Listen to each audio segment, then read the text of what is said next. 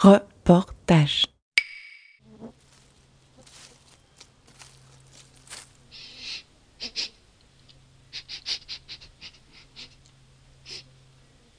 Euh,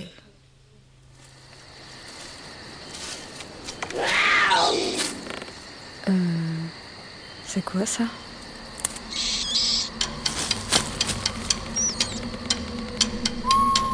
Une citadine dans la brousse. Parce qu'on peut tous être aventuriers. Même elle, même toi.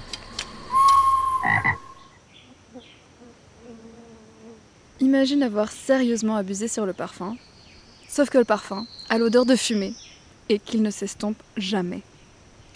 Ça, c'est le revers de la médaille pour passer ses soirées hypnotisées devant le feu. Je pense qu'il est temps pour une bonne toilette. Pas que j'ai été dégueu, j'ai vraiment essayé de suivre les conseils de Nino à la lettre.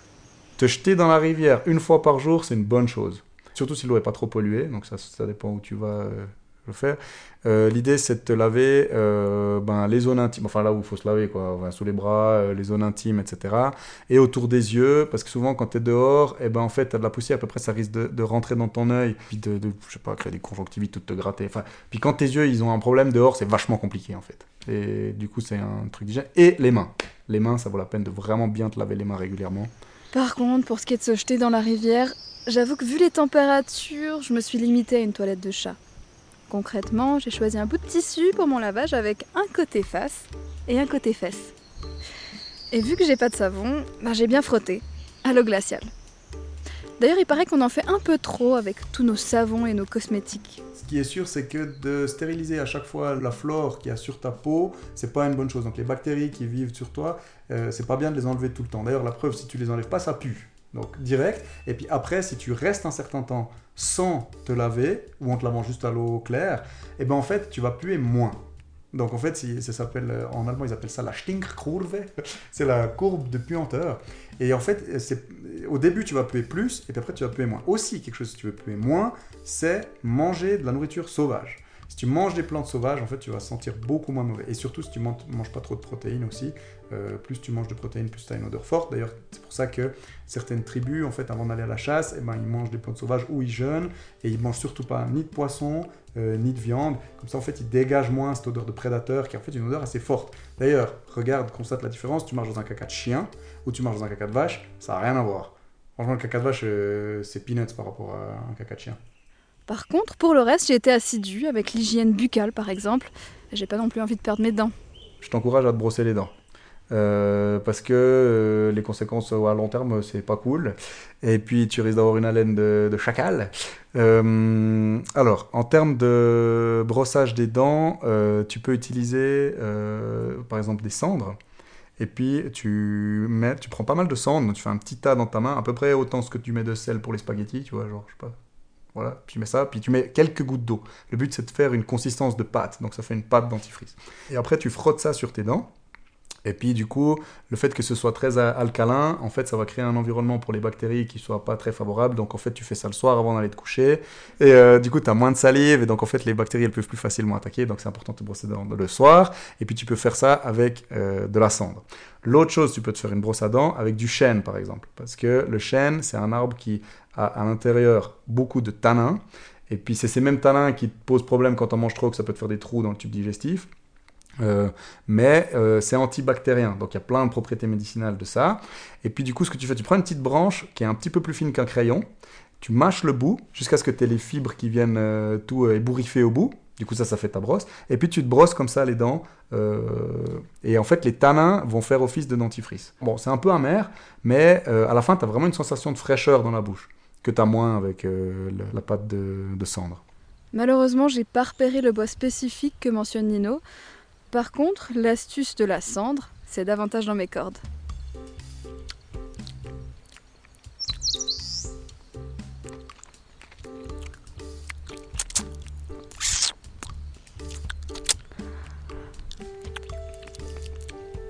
Niveau goût, je peux dire que j'ai connu meilleur. J'ai l'impression de faire ma toilette avec des astuces de sorcière. Bientôt, je ferai fuir les gamins juste en leur souriant. Ah mon petit, regarde comment on fait pour garder ses dents bien dans la nature. D'ailleurs, une autre astuce qui m'évoque un peu les sorcières qui mélangent leurs potions dans un chaudron, c'est que désormais, je touille mon caca. oui, t'as bien entendu. J'espère très fort que Nino ne se moquait pas de moi avec son explication. Les matières fécales, euh, à l'intérieur, il y a des pathogènes. Du coup, l'idée, c'est que comme tu manges ce qu'il y a autour de toi, euh, si tu finis par manger des bactéries que tu as mis sur ta nourriture, c'est moyen. Euh, la même chose, les animaux qui peuvent manger tes matières fécales, ils risquent de tomber malades. Et eux, ils sont en état de survie pour de vrai, ils font pas semblant, ils font pas un jeu. Et donc, en fait, pour eux, ça compte. Et donc, un renard qui va trouver tes matières fécales, il va les manger. Ou même une vache euh, qui mange les cacas d'un chien, ça peut être très mauvais pour elle. Enfin voilà. Donc, c'est important que tu puisses le faire au niveau éthique, d'une manière à ce qu'il n'y ait pas d'impact sur euh, l'environnement de manière négative. Du coup, la technique de juste le poser puis de partir, c'est pas génial. Si tu manges beaucoup de nourriture civilisée, et en fait, euh, tes matières fécales sont complètement différentes que si tu manges de la nourriture sauvage. Et euh, du coup, c'est beaucoup moins bien, en fait, pour les animaux que si tout d'un coup ils mangeaient un caca où tu manges que des plantes sauvages. Donc, tu choisis un spot. idéal, c'est où il y a beaucoup d'humus, parce qu'il y a trois facteurs, en fait, qui vont aider à dégrader tes matières fécales. C'est un, le soleil. Euh, les UV, donc tu choisis un endroit ensoleillé. Deux, euh, la microbiologie du sol, donc euh, les bactéries, les champignons, ces trucs-là qui vont dégrader les pathogènes. Et ceux-là, ils sont beaucoup dans l'humus, du coup tu choisis idéalement un endroit où il y a de l'humus. et puis, trois, c'est l'aspect mécanique. Donc l'aspect mécanique qui vient de chaud, froid, mouillé, sec, ou le frottement. Et du coup, tu vas utiliser un bâton, idéalement, pour touiller euh, ton caca, mélangé avec de l'humus pour en fait euh, que ça se dégrade très rapidement. Si tu le fais bien, 24 heures après, tu peux t'asseoir dedans et ça pue pas et il n'y a pas de problème. Et, surtout que si tu es un groupe ou que tu es toute seule, puis tu vas, je sais pas, la zone caca, ça devient un truc où tu n'oses même plus y aller, tu vois. Tandis qu'en fait, là, quand si tu as fait ça, au bout d'un moment, ça se purifie tellement vite, puis ça va pas sentir mauvais, ça va pas attirer trop de mouches, rapidement, elles vont plus être là, et en plus, les animaux vont pas déterrer ton caca et le manger. Donc en fait, c'est pas mal d'avantages. Le désavantage, c'est que tu dois touiller dans ton caca. Mais rappelle-toi, c'est un truc que tu adorais faire quand tu étais petite. Du coup, tu peux retrouver euh, ce plaisir.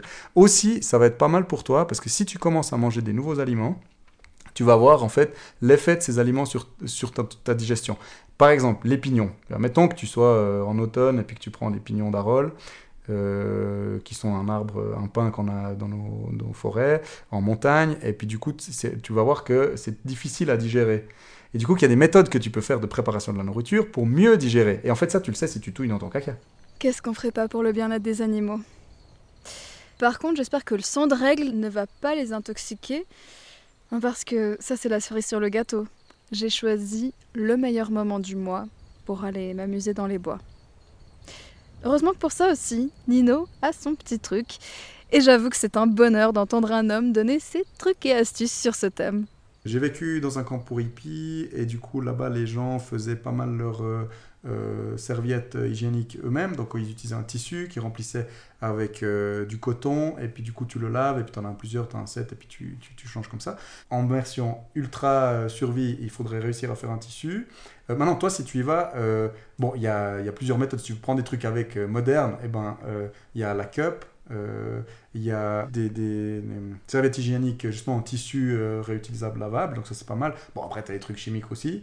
Par contre ça c'est pas bon pour la santé du tout. Et d'ailleurs en fait les tampons sont super. J'ai toujours dans mon kit de survie pour allumer un feu quand ça m'embête ou qu'il y a vraiment tout qui est mouillé et puis que j'ai pas de temps.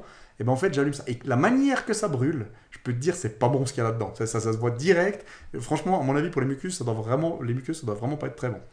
Donc voilà, euh, un tampon c'est pas mal à avoir mais plutôt comme comme euh, allume-feu.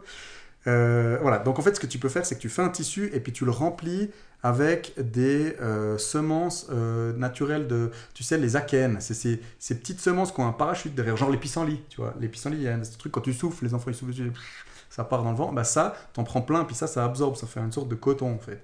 Et puis il y a plein de plantes qui font ça. Il y a la massette, il y a euh, la massette, c'est ce roseau, tu sais, le, avec l'espèce de grosses boules brunes en haut. Il y a euh, des chardons, enfin il y a toutes sortes. Et puis avec ça, tu le remplis, puis ça, c'est un peu la ouate que tu pourrais utiliser. Et pour le point de vue féminin, Nina m'a aussi donné plein d'idées. Il y a un côté que je trouve très beau, c'est que si vraiment on est, on est dans la nature, éloigné de la civilisation, personnellement, je ressens plus aucune gêne par rapport à mes règles. Alors, euh, s'il fait chaud, j'aime beaucoup porter un pagne et, et me laver régulièrement. Et ensuite, si je sens que ah, il y a du sang qui va couler, hop, je m'accroupis et je fais pipi, il y a du sang qui peut sortir et le reste du temps, les muscles, nos muscles de, du vagin vont faire que le sang il sort pas forcément en continu quoi, c'est c'est pas du tout comme ça. Et j'ai l'impression que c'est aussi des muscles qui s'entraînent et une sorte de sensibilité qui s'entraîne de, sentir quand est-ce que il y a du sang qui va sortir et quand pas. Et donc ça, c'est vraiment quand on peut se permettre de... Quand on est vraiment à l'aise, à la limite, euh, avec seul ou avec des gens euh, euh, vis-à-vis de qui on se gêne pas. Si on est plus gêné, qu'on porte un pantalon, qu'on veut pas porter un pagne, ce que j'ai déjà fait aussi, c'est de mettre des plantes dans ma culotte qui sont euh, un peu dufteuses. Donc, Il y a pas mal de feuilles qui ont en dessous un fin duvet qui va pouvoir un tout petit peu absorber. C'est rien comparé à nos serviettes euh, qu'on va acheter à la pharmacie, mais c'est quand même déjà une protection. Après, il faut les changer très régulièrement.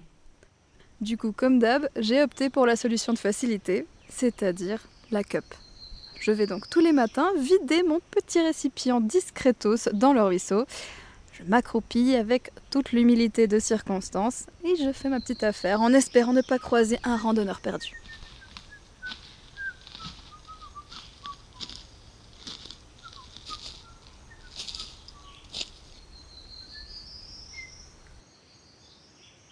Je crois que l'hygiène est encore plus importante pour moi que ce que je prévoyais. C'est un rituel qui me donne une structure, un cadre. Donc, quand je descends au ruisseau, je profite systématiquement pour laver mes sous-vêtements, mes chaussettes, mes culottes, mais aussi ma casserole, ma cuillère. C'est ma routine du matin. Ensuite, je pose tout ça au soleil, autour de mon campement. C'est un peu ma petite déco, comme si j'étais à la maison.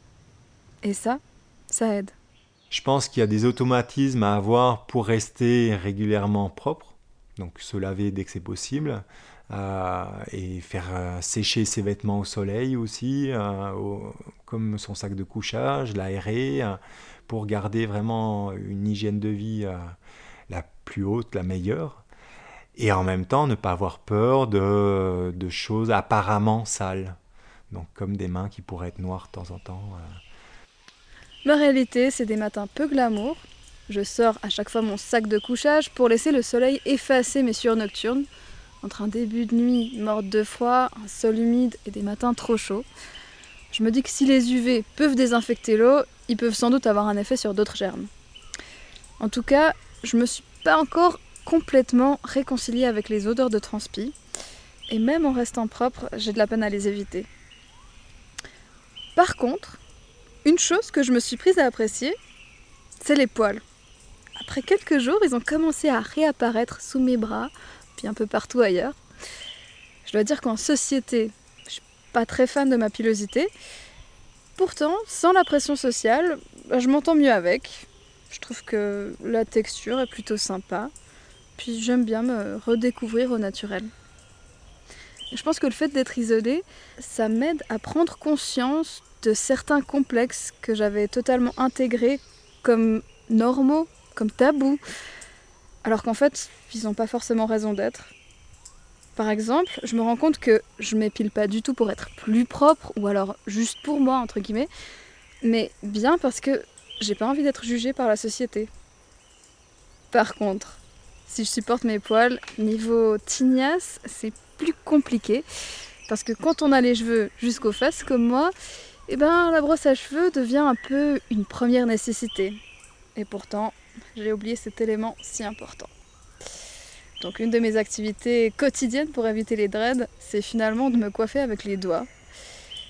Mais là, entre les brindilles et les sébum, je crois qu'un passage par la rivière va s'imposer.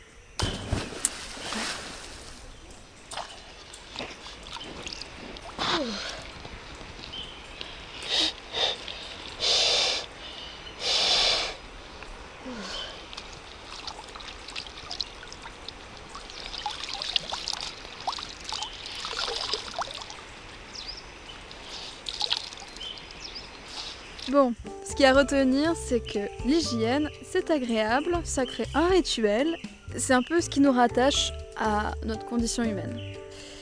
Mais surtout, c'est primordial contre les maladies, comme euh, diarrhée, dysenterie ou bien des parasites. Enfin plein de trucs quoi, tout. Du coup, chaque jour, une toilette de chat pour les frileux ou une douche dans la rivière hein, pour les courageux. Et le brossage de dents, c'est très important. Et on n'oublie pas de checker ses ongles, car l'air de rien, ça prolifère vite là-bas dessous. Et on finit par se toucher un peu partout, derrière les oreilles, entre les seins, entre les fesses. Mais non, c'est pas pour le fun, c'est pour l'éthique, ok? Une citadine dans la brousse. Un podcast de Maëva Plénès et Audrey Bercier. Musique par Zéo Macanino. Générique Mathilde Morel et Sébastien Cujon. Ce podcast est produit par Reportage. On remercie Justine Chanal pour les magnifiques illustrations, Laure Gabu pour son optimisme contagieux et Journafond